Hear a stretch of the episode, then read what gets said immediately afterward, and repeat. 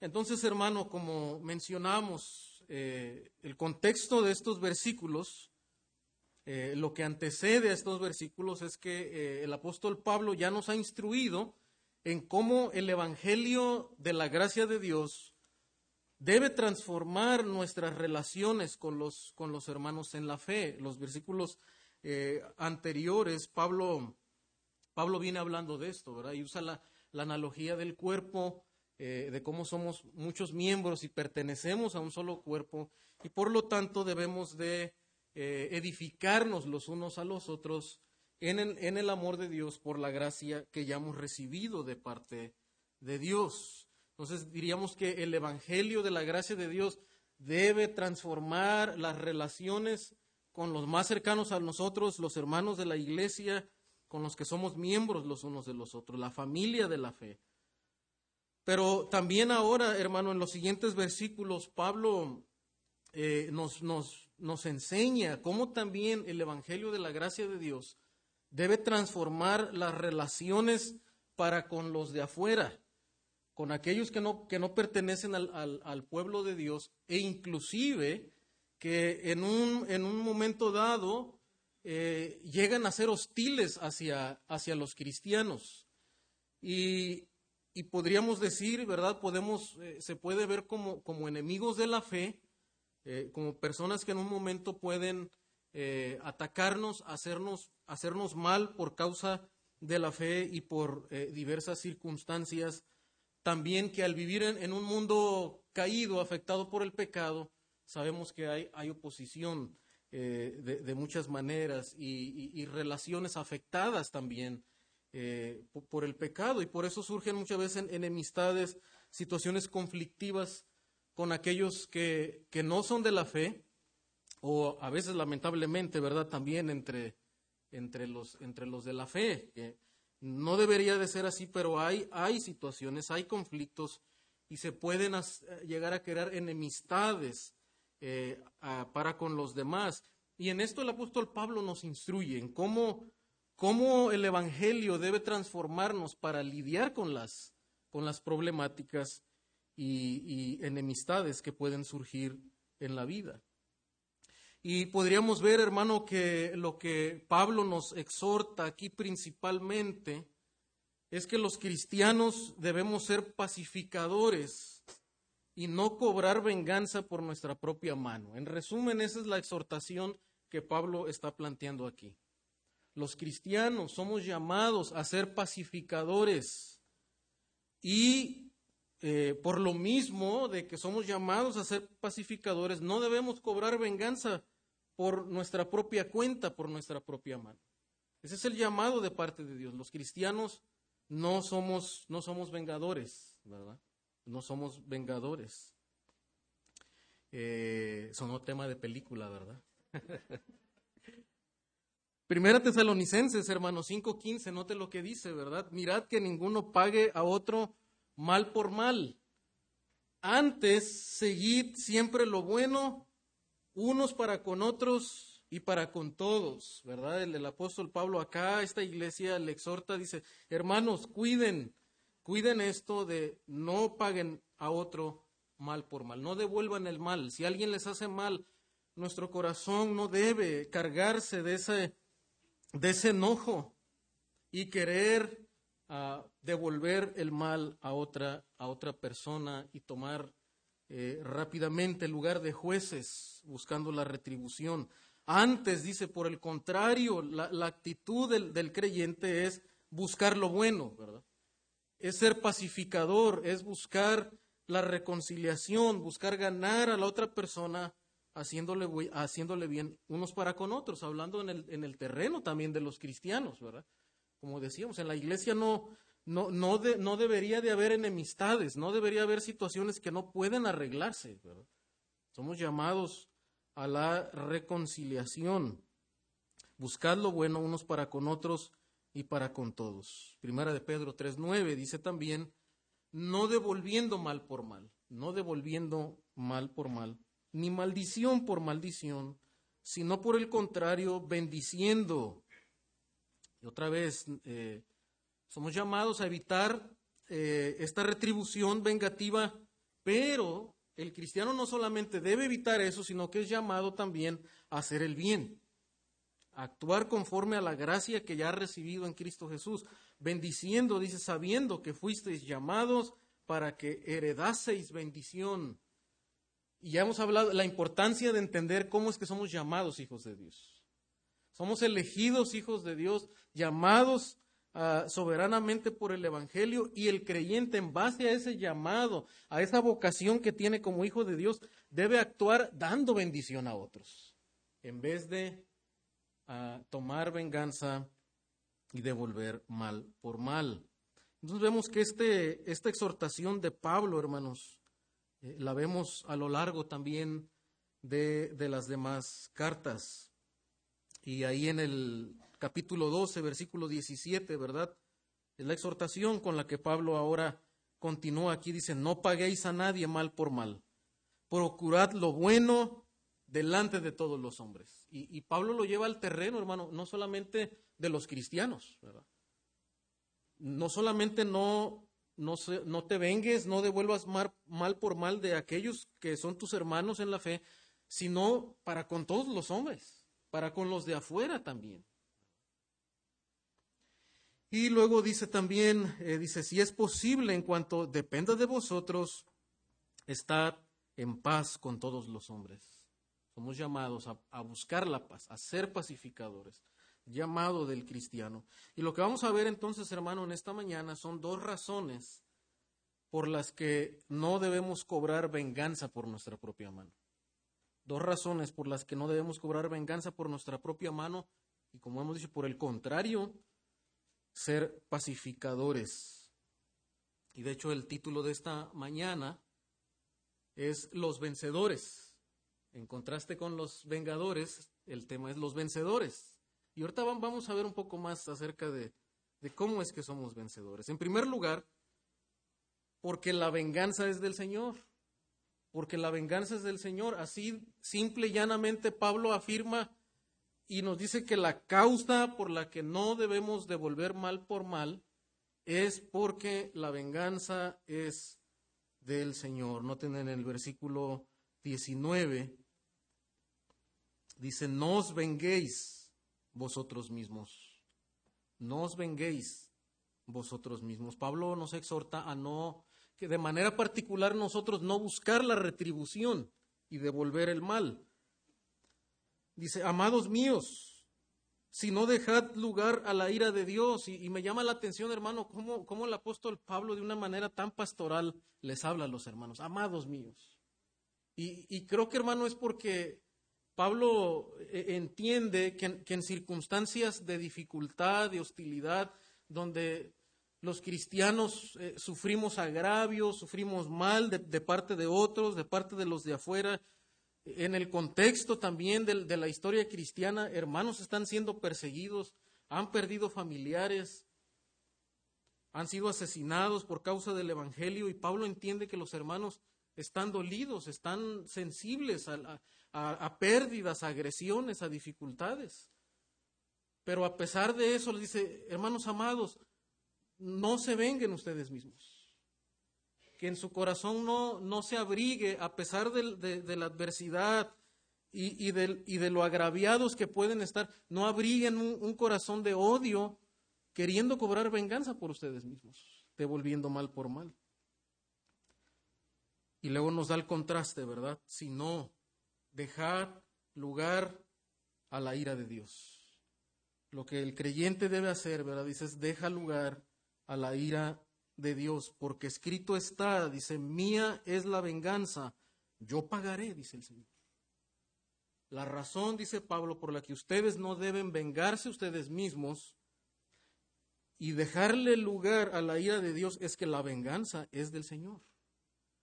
Él va a dar la retribución adecuada en el momento adecuado con la manera en la que el Señor quiera dar la retribución. Él va a dar el pago, Él va a dar la retribución la venganza del Señor. Está citando Deuteronomio 32, 35, donde dice el Señor, mía es la venganza y la retribución.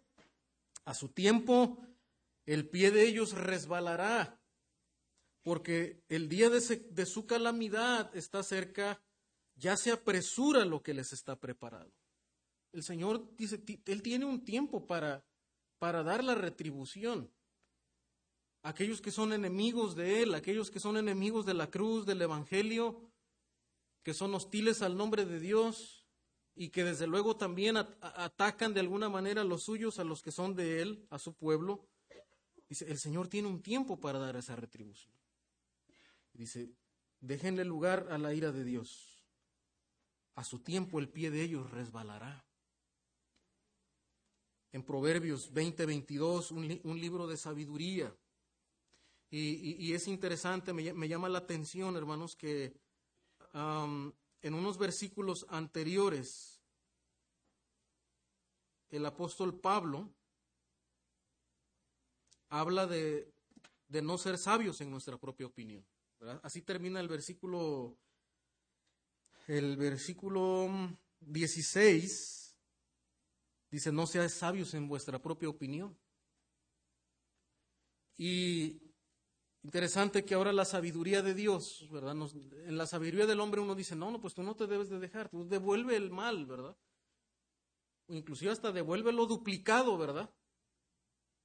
Pero en la sabiduría de Dios el Señor dice, no, déjale lugar a la ira de Dios. Y en Proverbios 20, 22, note que lo que dice la sabiduría del Señor dice, no digas, yo me vengaré. Espera a Jehová y Él te salvará. Espera en el Señor. Él te salvará. Él va a dar la retribución como Él quiere hacerlo y en el tiempo que Él quiere hacerlo en Nahum capítulo 1, versículo 2, también hablando acerca del carácter de Dios como un Dios que da retribución. Dice, Jehová es Dios celoso y vengador. Jehová es Dios celoso y vengador. Jehová es vengador y lleno de indignación. Se venga de sus adversarios y guarda enojo para sus enemigos. Jehová es tardo para la ira y grande en poder, y no tendrá por inocente al culpable. Jehová marcha en la tempestad y el torbellino y las nubes son polvo de sus pies.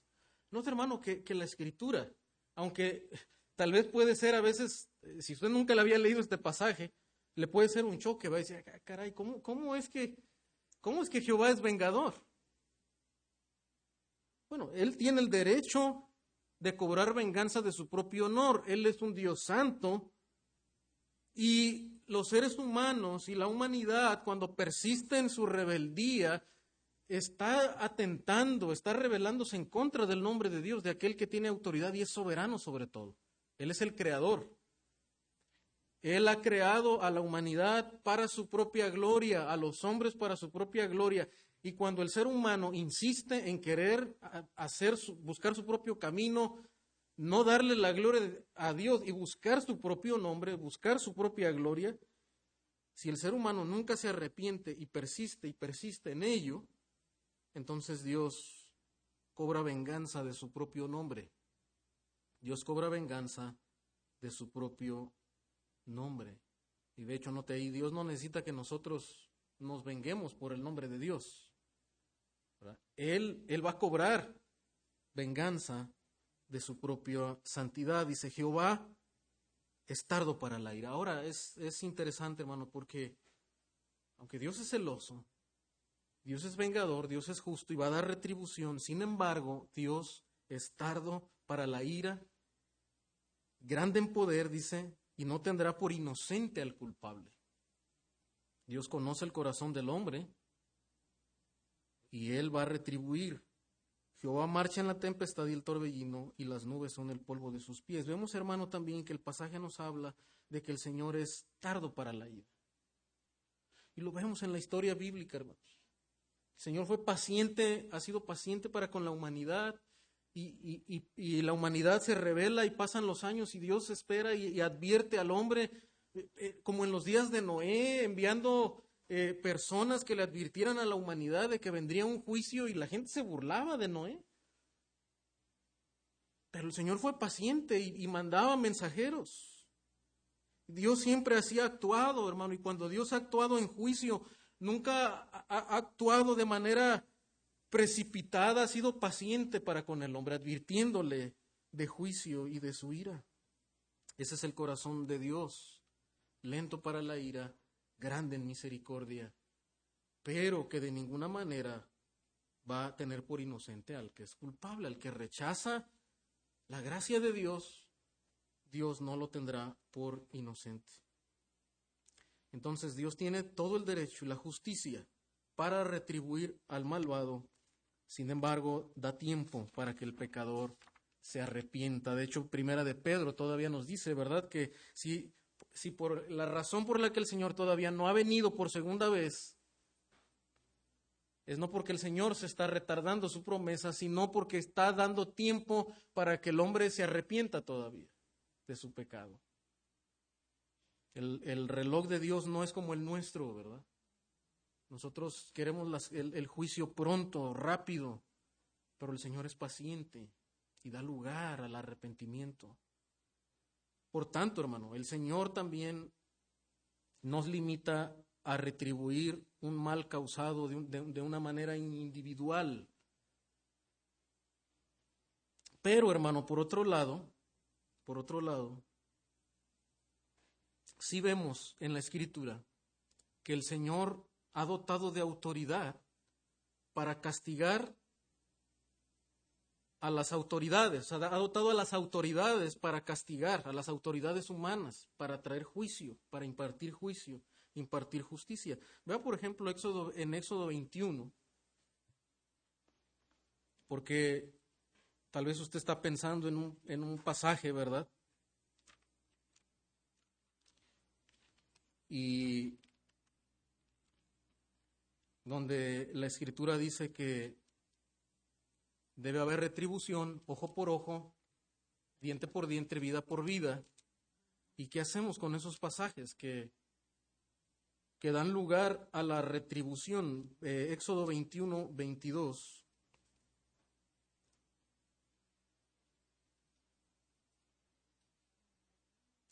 Desde el, en el Éxodo 21, 22 al 23 dice, si algunos riñeren e hirieren a mujer embarazada y ésta abortare, pero sin haber muerte, serán penados conforme a lo que les impusiere el marido de la mujer y juzgaren los jueces.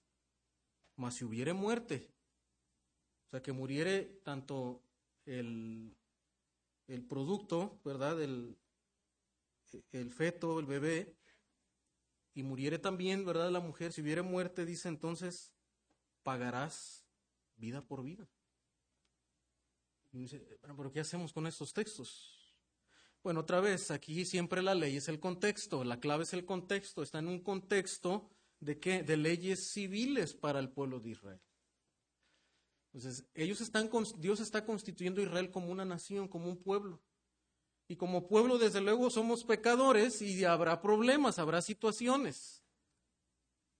Dios está en su sabiduría previendo todo eso y les está dando una ley civil penal, ¿verdad? También para cómo deben de, cómo deben de actuar entre ellos, entre asuntos civiles. Y note que en el pasaje, por ejemplo, apela a la autoridad también de los jueces. ¿Se acuerda que ah, en la escritura vemos que Moisés era un líder de ellos, pero también había otros, otros líderes que habían nombrado como jueces dentro del pueblo, que tenían que conocer la ley de Dios y aplicarla a las cuestiones eh, de, de las personas. Entonces vemos aquí, hermanos, que hay un castigo, ¿verdad? Penal para aquel que ah, cometiere un agravio contra una persona. Y a propósito, ¿verdad? Noten cómo la, escritura y la palabra de Dios está considerando el, el, el embarazo de esta mujer y el producto de esta mujer como una vida, ¿verdad? Como una vida. Hay una vida dentro de la mujer y es penado delante de Dios, dice, si esta mujer abortare y muriere, ¿verdad? El producto es penado delante de Dios, por Dios lo está considerando como una vida. Y delante de Dios es, esto merecía un castigo. Pero lo que vemos, hermano, que no es algo, no es algo personal, no es algo que la persona por sí mismo tenía que hacer. Esto debía de ser considerado con, con las autoridades que Dios había establecido y que Dios en su soberanía ha establecido a lo largo de la historia. De hecho, aquí mismo en Romanos capítulo 13, note lo que el apóstol Pablo va a decir en los versículos 1 al 4. Dice, sométase toda persona a las autoridades superiores. Dios no está descalificando a las autoridades que han sido impuestas en el gobierno. Dios no las está descalificando. En el sentido de que les ha delegado la autoridad. Dice, ¿por qué? No hay autoridad sino de parte de Dios. Si ellos tienen una autoridad es porque Dios les ha permitido tener esa autoridad. Y las que hay, dice, por Dios han sido establecidas. Es la soberanía de Dios en el, en el gobierno humano. Dios gobierna también a través de las autoridades que Él ha querido establecer. Dice, de modo que quien se opone a la autoridad, a lo establecido por Dios resiste. Se da cuenta que el apóstol no está llamando a los cristianos a vivir en rebeldía con, con las leyes establecidas. Desde luego, ¿verdad? A menos que contradigan de manera directa lo que la palabra de Dios está diciendo, los principios de la palabra de Dios. De modo que quien se opone a la autoridad, a lo establecido por Dios, resiste, y los que resisten acarrean condenación para sí mismos. Va a ir a la cárcel, ¿verdad? Si hace el mal y, resiste la autoridad, va a tener un castigo. Porque los magistrados, dice, no están para infundir temor al que hace el bien. O sea, si tú como creyente te esfuerzas en vivir apegado a los, a los principios de la palabra de Dios, tú no tienes que temer, ¿verdad? Por, eh, por un delito, porque tú estás haciendo lo, correcto delante de Dios y la palabra de Dios establece, ¿verdad? Esos principios de justicia, de, moralidad. Si quieres, pues, no temer la autoridad, pues entonces haz lo bueno. Haz lo bueno y tendrás alabanza, alabanza de ella, inclusive delante de los de las autoridades, los cristianos deberíamos de ser reconocidos por personas que, que no están eh, hostiles, ¿verdad? Y, cometiendo delitos, agravios y, cosas que son contrarias a los principios de la palabra de Dios. Al contrario, deberíamos de tener un, un, buen nombre delante de ellos, ¿verdad? Y lo que dice, vas a recibir alabanza de ellos. Y desde luego sabemos que aunque el Señor gobierna soberanamente y ha establecido las autoridades, sin embargo las, autoridades, si no son creyentes, también, ¿verdad? Eh, en muchas cosas serán contrarios a la palabra de Dios. Y, lo hemos visto también a través de la historia, a la historia del, eh, del cristianismo. Y, y, el Señor nos debe dar pedir a Dios sabiduría, ¿verdad? Para cómo vivir cuando la autoridad contradice y se opone a lo que la palabra de Dios ha establecido. Pero bueno, el, punto aquí, hermanos, es otra vez que eh, el Señor ha dado autoridades para que ha dado autoridad para que ellos impartan justicia. Y, por eso el apóstol Pablo dice, no se vengan ustedes mismos, no devuelvan el, el mal por mal, ¿verdad? Sabemos, hay, hay autoridades y finalmente Dios va a, dar, va dar el pago, aun si la autoridad fallara en su juicio y cometieran injusticia delante de un, delante de un creyente, ante un creyente hermano, finalmente sabemos que hay una autoridad por encima de ellos. Y Dios dice, va a dar el pago en su tiempo y como Él quiere dar el pago.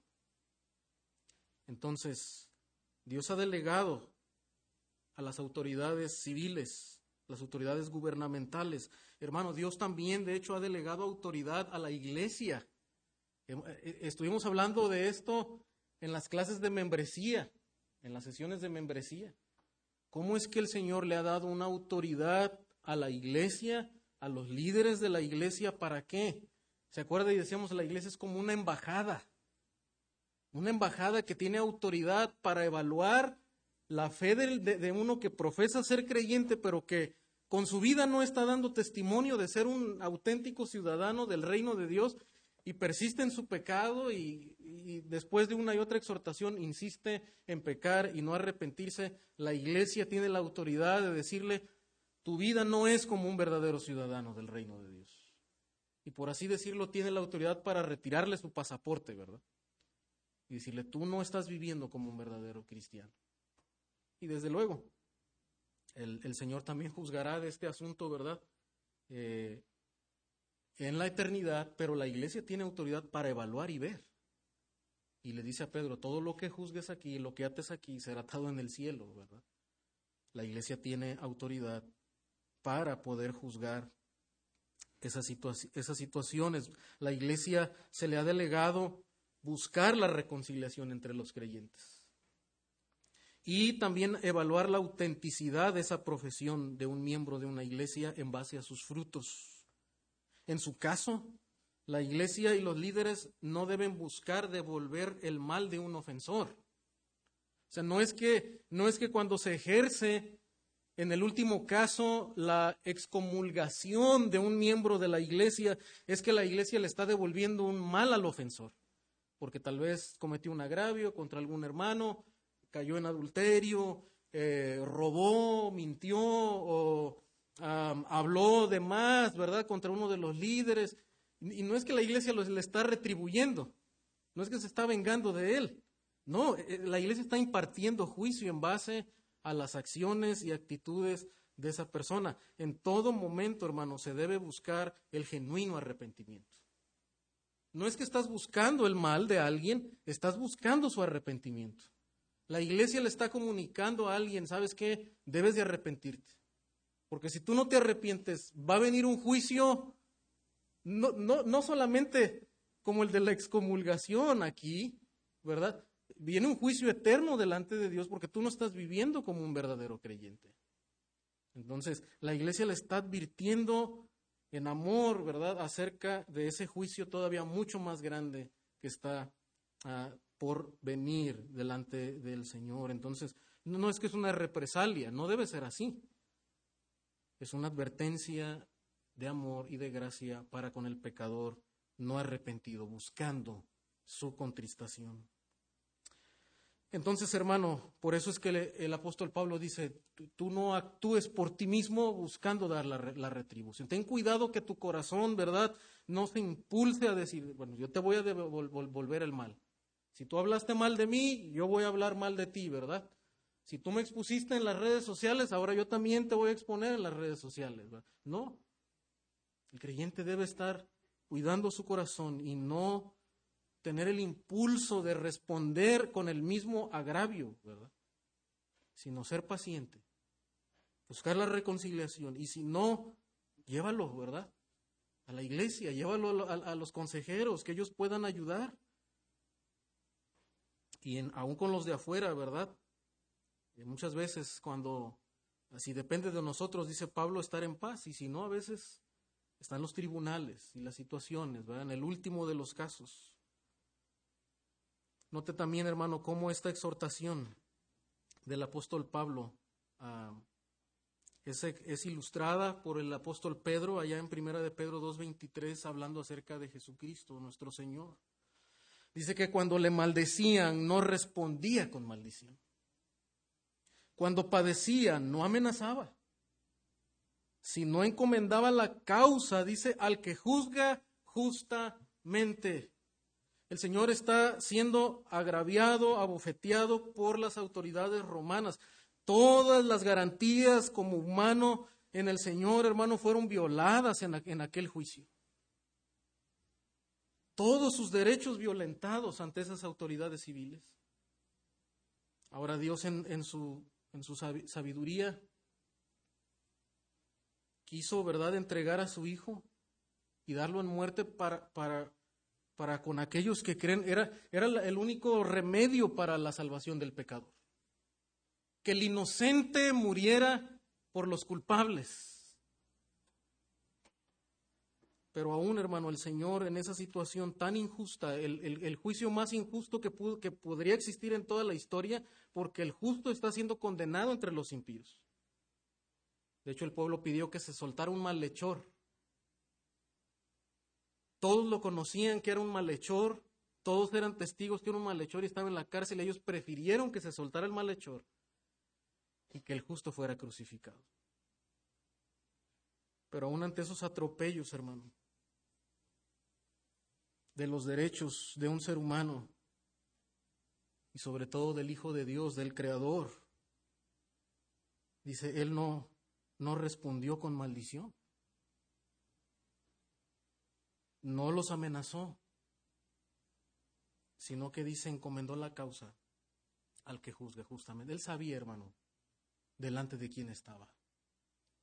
Él sabía que estaba haciendo la voluntad de Dios y él sabía al, final de cuentas que el Señor, el Padre, iba a juzgar de acuerdo a su voluntad. De hecho, él estando ahí colgado entre los malhechores, ¿verdad? Pudo perdonar a aquel que creyó en, en él, diciéndole desde que estaría en la presencia de Dios. Él sabía, hermano, lo que estaba haciendo delante de Dios y sabía encomendar su causa delante del juez eterno. Hermano, es por eso que la escritura nos llama a nosotros a no devolver mal por mal, a no amenazar, sino dejar lugar al juicio de Dios y a las formas que Dios ha establecido.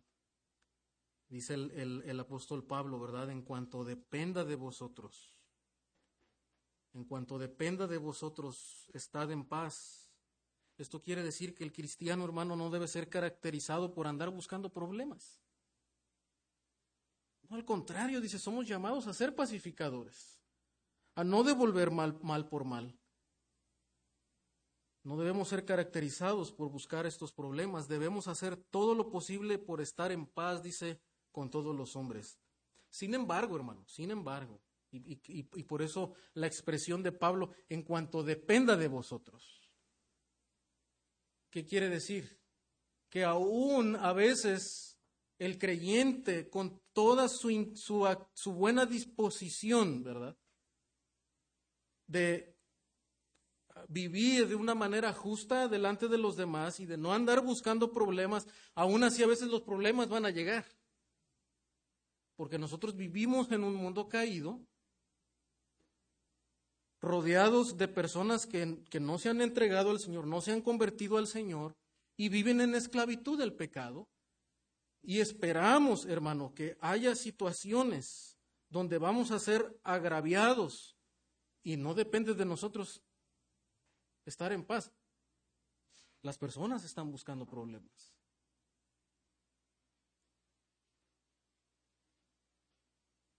Entonces, sin embargo, no siempre será así. A veces van a venir situaciones porque también depende de las actitudes y reacciones de los demás. A veces hay conflictos. No debe ser por causa de los creyentes. Señor nos ayude, hermano, a no estar dando lugar a problemas. Pero a veces, hermano, también las actitudes, las reacciones de los demás, de los, de los incrédulos o de aquellos que, que se dicen ser cristianos, pero que en realidad no lo son, van a venir problemas. Por eso Pablo dice, en cuanto dependa de ustedes, estad en paz con todos. No obstante, ah, perdón, algo que también, hermano, debemos eh, reconocer es que no solamente por causa de vivir en, un mundo caído, rodeado de, ah, de no convertidos, sino también porque la verdad de Dios divide. La verdad de Dios divide, trae oposición.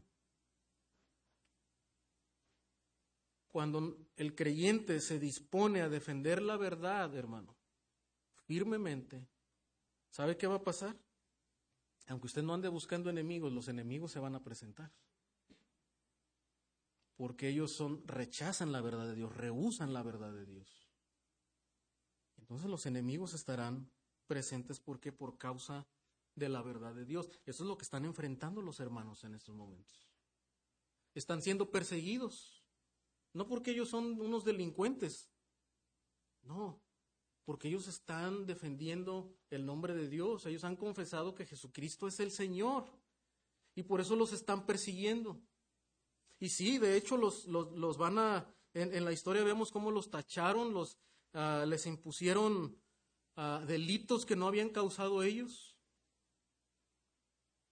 Pero Pablo dice, en cuanto dependa de ustedes, busquen la paz. No obstante, hermano, aún en esos casos, cuando por defender la verdad, por, mantenerse firmes en la verdad, vengan los enemigos, o por simplemente las situaciones del corazón humano vengan los, los, problemas, no obstante, aún en esos casos debemos de ser como el Señor, que es paciente y lento para la ira, dice el apóstol Pablo.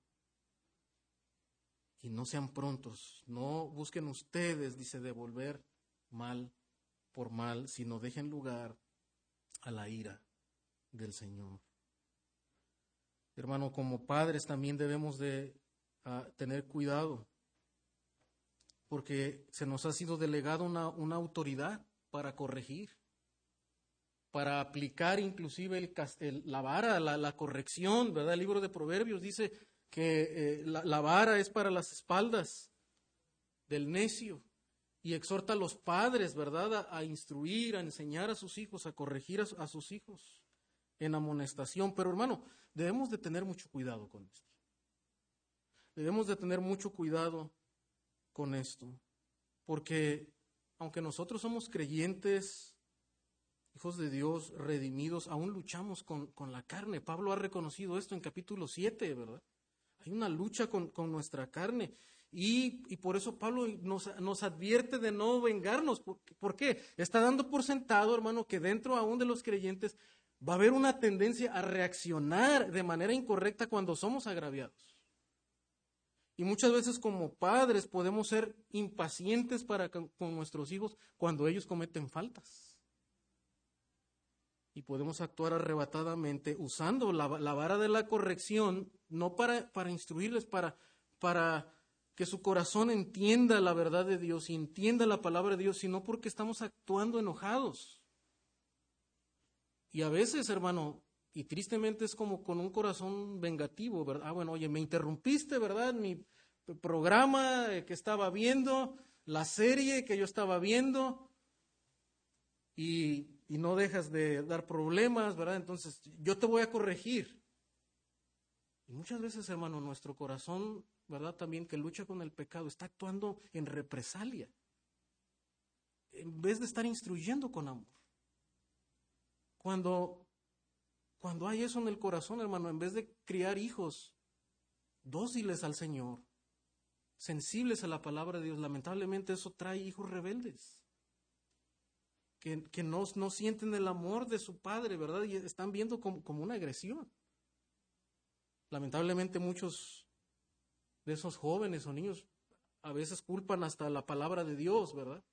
No, es que el Evangelio, en el Evangelio son, son duros y, pero no, debemos de tener mucho cuidado con eso, hermano, que nuestro corazón no sea un corazón que está buscando dar represalias hacia los demás, ni a nuestros hijos. El Señor dice que la disciplina debe ser hecha con amor, buscando otra vez, ¿qué?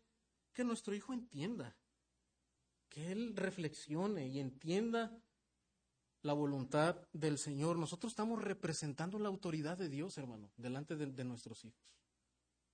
¿Cómo es Dios? Dios es tardo para la ira, es grande en misericordia, ¿verdad? Él espera, Él da tiempo para que el hombre se arrepienta.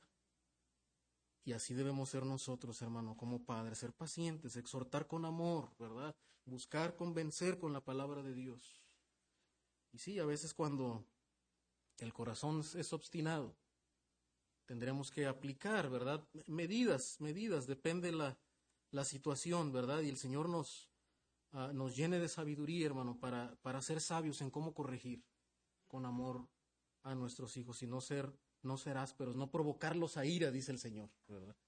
No provoquéis a ira a vuestros hijos, sino criadlos en disciplina y en instrucción, en amonestación del el Señor, hermano. Entonces, esa es la exhortación del apóstol Pablo. No pagues a nadie mal por mal, sino dejes, deja lugar a la ira de Dios. Pero hermano, también eh, la palabra de Dios, como, como vimos, va aún más allá de eso. Y no solamente nos llama a evitar el retribuir y dar el pago en mal hacia la otra persona, sino que va más allá. De hecho, recuerde que el Señor en el Sermón del Monte dijo, ¿verdad?, que eh, la ley en el reino de Dios, la justicia de Dios, era mucho más grande que la de los escribas y fariseos. La ley de Dios es mucho más allá de la ley que el hombre inclusive se propone. Iba más allá inclusive de las interpretaciones equivocadas que estaban haciendo muchos de los contemporáneos maestros del Señor. El Señor apela y reinterpreta la ley de Dios, enseñándoles lo que en verdad el Señor se había propuesto a enseñar en su palabra y en su ley. Y de hecho, note lo que dice el apóstol Pablo en los versículos 20, ¿verdad?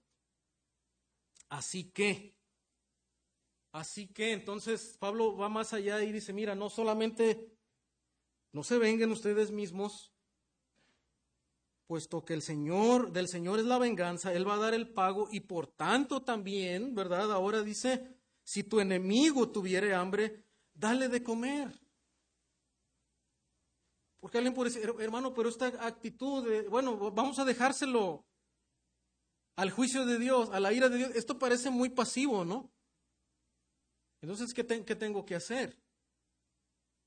Bueno, si te parece pasivo, dejárselo a la ira de Dios, observa lo que el apóstol Pablo va a decir.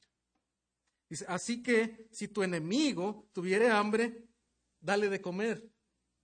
Ahora, la reacción que se espera del creyente convencido, convertido por la palabra de Dios y por el Evangelio, es que la manera en la que él debe responder, hermano, es ¿cómo? Haciéndole bien, ¿verdad? A su enemigo haciéndole bien a su enemigo.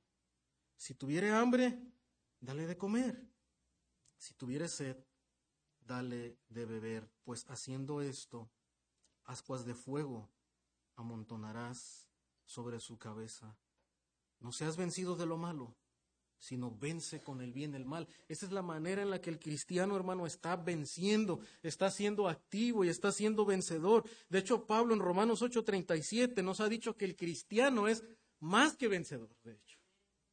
Romanos 8:37 dice, pero en todas estas cosas, en todas las aflicciones, ¿verdad? Que el apóstol Pablo mencionó, hambre, tribulación, angustia, persecución, los enemigos persiguiendo a los cristianos, dice, y en todas estas cosas, los cristianos son mucho más que vencedores por medio de aquel que nos ha amado. Entonces el cristiano, hermano, es mucho más que vencedor el punto número dos entonces es que debemos vencer haciendo el bien. No debemos vengarnos nosotros mismos, porque nosotros debemos vencer haciendo el bien. Somos más que vencedores. El cristiano, puesto que ha heredado una nueva naturaleza espiritual, solo por la gracia de Dios, no por nuestro mérito, como ya hemos aprendido en el Evangelio de Romanos, ahora tiene la capacidad de hacer bien aún a los que le hacen mal. El cristiano, por tener esa nueva naturaleza, entender cómo es que ha recibido tanta gracia inmerecida de parte de Dios, él tiene la capacidad, hermano, por la obra del Espíritu Santo, de poder hacerle el bien aún a aquellos que nos hacen mal el Evangelio nos recuerda que a pesar de ser pecadores, incapaces de buscar a Dios, dice, Cristo murió por nosotros. Romanos, ¿verdad? Dios muestra su amor para con nosotros en que siendo aún pecadores, Cristo murió por nosotros. Dios no nos dio la retribución que nosotros merecíamos, sino que en su paciencia, en su gracia nos dio oportunidad de arrepentirnos. Y ahora el Señor, ¿verdad? nos otorga su justicia. Y por esta gracia, dice el apóstol Pablo, ustedes y nosotros debemos de vivir de esta manera. Somos más que vencedores. Podemos devolver el bien en vez del mal. Le puedes ofrecer comida a tu enemigo. y puede saciar su sed y tener ese corazón sensible a sus necesidades, en vez de un corazón lleno de odio y de ira. ¿Por qué, hermano? Porque el Espíritu Santo obra en el corazón del creyente. Tú y yo lo tenemos y debemos ser dominados, controlados, sometidos a lo que el Espíritu puede hacer en nosotros. Eso también lo enseñó el Señor en Mateo 5:38 cuando dijo, habéis oído que se dijo, ojo por ojo, diente por diente, ¿verdad? El pasaje en Deuteronomio que citamos, la ley de la retribución, la ley del talión. Dice, pero yo os digo, no resistáis al que es malo, antes bien, a cualquiera que te abofetee en la mejilla derecha, vuélvele también la otra. Al que quiera ponerte pleito y quitarte la túnica, déjale también la capa. Y cualquiera que te obligue a ir una milla, ve con el dos. Al que te pida, dale. Y al que desee pedirte prestado, no le devuelvas la espalda. Ahora, el Señor no, no está diciendo, no está contradiciendo lo que lo que la ley decía. Él dijo, yo no he venido a abrogar la ley y los profetas. Pero lo que el Señor está diciendo es que para los, los hijos del reino, los que hemos sido convertidos por el Evangelio, nosotros debemos de ir mucho más allá de eso. Y ciertamente en la ley civil Dios le había dado, Dios había establecido esta ley, cuidando, desde luego, protegiendo los derechos de los ciudadanos, buscando el orden que hubiera en la nación hebrea, en la nación judía. Para eso existe la ley. Y daba ese orden al, pueblo ante el corazón, desde luego, caído del, del ser humano. Pero hermano, el Señor dice, nosotros debemos ir más allá. Y cuando aún recibimos agravio de parte de otros, nosotros debemos de hacer todo lo posible para hacerle bien y ganarse a la otra persona. Por eso, por eso dice el Señor, ¿verdad? Al que te abofetee en la mejilla, vuélvele también la otra. Es decir, tú debes de estar dispuesto y ser paciente para buscar la, la reconciliación. Y el Señor aún dice, ¿verdad? Y si te quiere poner a pleito quitarte la túnica, déjale también la capa. Aún, ¿verdad? Debes de estar dispuesto a dar, a ceder, a perder, ¿Con el propósito de qué? De poder reconciliarte con la otra persona. Y no tener enemigos. Y cualquiera que te obligue a ir una milla dice otra vez, da el extra, ve, ve con el dos. Muestra tu disposición de servir, es lo, lo que está diciendo, ¿verdad? ¿Para que, para que tú puedas ganarte a la otra, a la otra persona. Entonces, hermano, ¿cómo es que el creyente vence? cómo es que el creyente es no, no, es vencido de lo malo y puede vencer con el bien y el mal. ¿Cómo es que el creyente es mucho más que vencedor? Bueno, note lo que dice aquí mismo en el versículo 20, que es un texto ah, bastante curioso, muchas veces mal interpretado. Pero note lo que dice. Así que si tu enemigo tuviere hambre, dale de comer, ¿verdad? Está diciendo lo que, lo que Jesús también nos enseñó de alguna manera. Si tuviere sed, dale de beber. Pues haciendo esto, dice, ascuas de fuego amontonará su cabeza. O sea, cuando el creyente le hace bien a su enemigo, le hace bien a aquel que le ha hecho mal, dice la escritura que el creyente se está convirtiendo en un vencedor. Y, y aquí Pablo usa una ilustración para mostrarnos esta victoria y dice que está amontonando carbones de fuego encendidos sobre su, sobre su cabeza. Eso es lo, lo, que quiere decir aquí ascuas de fuego. Pero esa ilustración al principio parecería una, otra vez, una manera en la que usted está devolviendo un daño, ¿no es, no es, no es cierto? O sea, cuando dice, ah, oye, mira, qué padre, ¿no? Le estoy amontonando carbones de lumbre que le van a quemar la cabeza, ¿verdad? Entonces, como que esto no realmente no, no cuadra. Si nosotros lo interpretamos de esta manera, esto no cuadra con lo que Pablo está diciendo. Porque lo que Pablo está diciendo es que tú le hagas el bien a aquel que te ha hecho mal.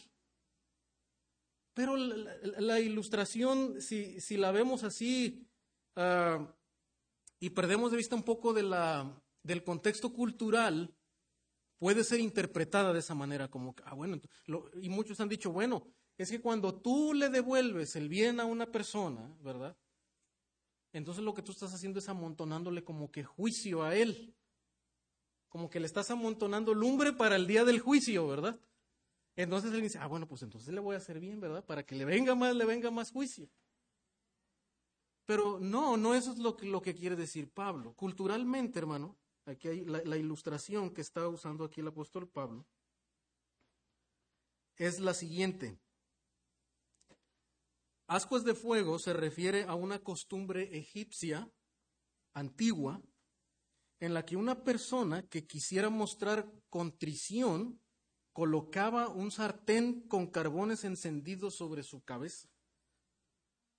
Esto representaba el dolor calcinante de su vergüenza y de su culpa esto era muy común en las culturas antiguas. ¿Se acuerda, por ejemplo, los hebreos, en su caso, qué hacían cuando, cuando querían mostrar su, culpa, su vergüenza?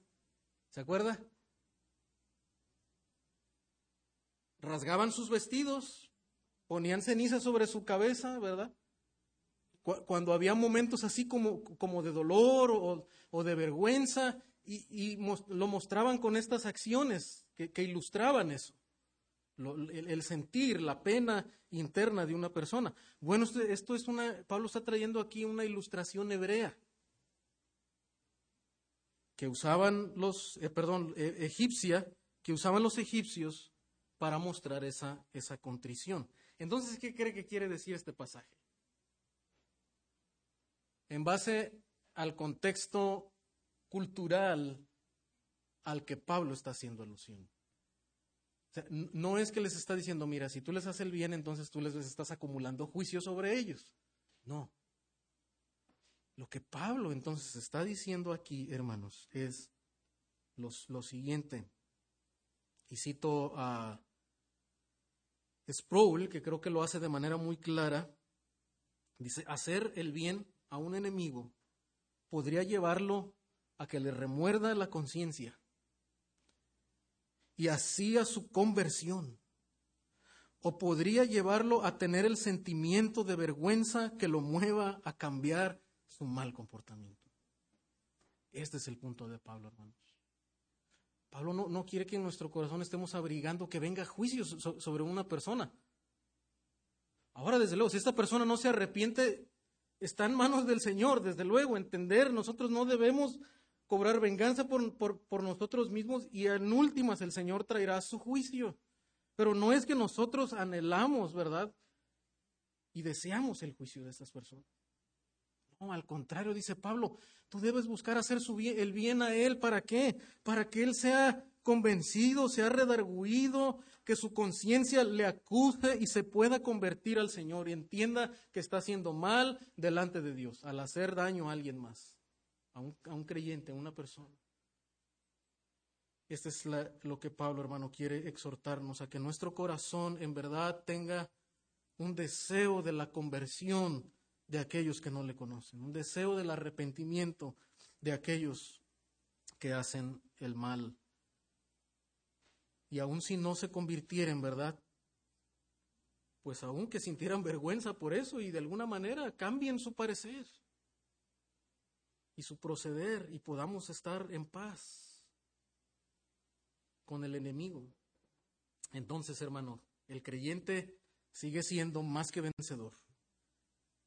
¿Sabe por qué? Porque no solo ve a su enemigo humillado por su pecado.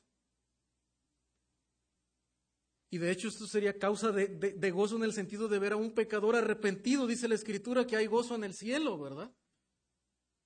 Y, el creyente, hermano, es más que vencedor porque ve a su enemigo humillado por su pecado delante del Señor, pero no solamente eso, hermano, sino que él puede ver cómo el Evangelio transforma a esa persona.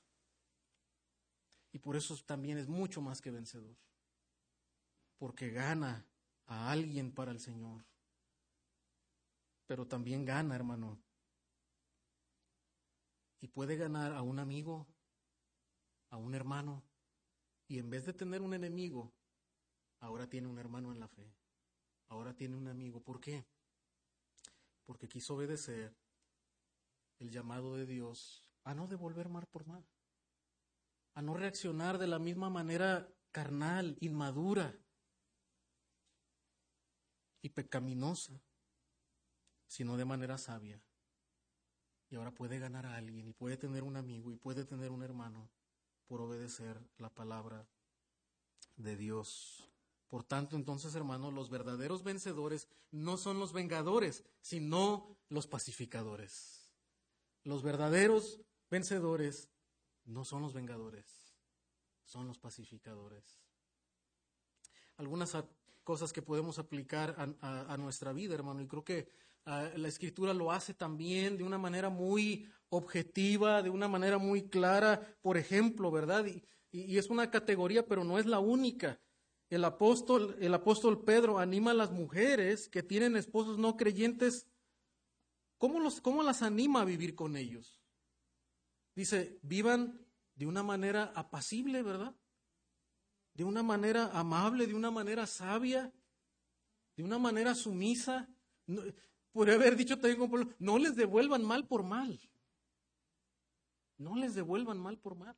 Él actúa de esa manera porque él no es creyente. Pero si tú eres creyente, si eres esposo que tiene una esposa no creyente o eres esposa creyente que tiene un esposo no creyente, hermano, Dios nos llama a actuar en base a lo que somos, hijos de Dios. Hemos recibido gracia, misericordia y tenemos que dar misericordia. Y esa actitud que dice el apóstol Pablo dice, quizá tú le puedes ganar, dice Pedro, ¿verdad? Tú le vas a ganar al Señor con tu actitud, con tu espíritu apacible. Hermano, pero este, este mismo principio que el apóstol Pedro aplica a las esposas que tienen esposos no creyentes, desde luego que no está limitado a ellas. Es un llamado a cada uno de nosotros para aplicarlo con otro miembro de nuestra familia, con la esperanza de que ellos también vengan a Cristo al arrepentimiento. Es como cristianos somos llamados, hermano, a reconciliar a nuestras familias. Si ha habido fricciones, si ha habido situaciones, en cuanto dependa de nosotros debemos procurar que sean ganados para el Señor. A veces lleva tiempo, ¿verdad? A veces lleva varios años. Pero debemos ser pacientes como el Señor lo es. También, hermano, estas verdades nos anima a ser atentos con, con nuestros vecinos ser atentos con nuestros vecinos, compañeros de trabajo, que muchas veces son hostiles. Y en verdad, seguramente, hermano, usted tendrá, ¿verdad? Si ha estado aplicando la palabra de Dios, muchos testimonios de que cuando su vecino le hace un daño y usted hace un bien, tal vez le, comparte un bocado de pan, le, comparte un, postre que usted ha, preparado, algo especial, eh, tal vez en diciembre usted le lleva un regalito y uh, y se muestra amable, hermano, con el tiempo, esas personas que, que nos hacían mal, que nos querían molestar poniendo la música muy alta, que tal vez nos aventaban basura eh, delante de nuestra calle, eh, las personas empiezan a cambiar su actitud. Pero si usted le sube más a la música, aunque sean coros cristianos, para molestarlo, ¿verdad? pues entonces como que ya no es consistente, ¿verdad? Que usted, oye, pero son coros que estoy alabando al Señor, ¿verdad? No, porque nuestro espíritu está buscando, ah, ahora yo le estoy devolviendo el mal, ¿verdad? No, hermanos, eh, nuestro espíritu debe buscar el favor, el bien de la otra persona para poder ganarlos para el Señor. Y, creo que por eso también Pablo, hermano, dice, eh, amados hermanos, no nos cansemos de hacer el bien porque a su tiempo segaremos. Y probablemente este año em, empezaste, ¿verdad? ¿Sabes qué? Yo, ya, no, ya me cansé de hacer el bien. Yo ya me cansé de orar por mi esposo que no es creyente. Y he orado muchos años. Y he orado por, eh, por un hijo, ¿verdad? Que, persiste en, en rebeldía. He orado por mis vecinos, por mi jefe, ¿verdad? Que cada vez se vuelve más impositivo y más áspero.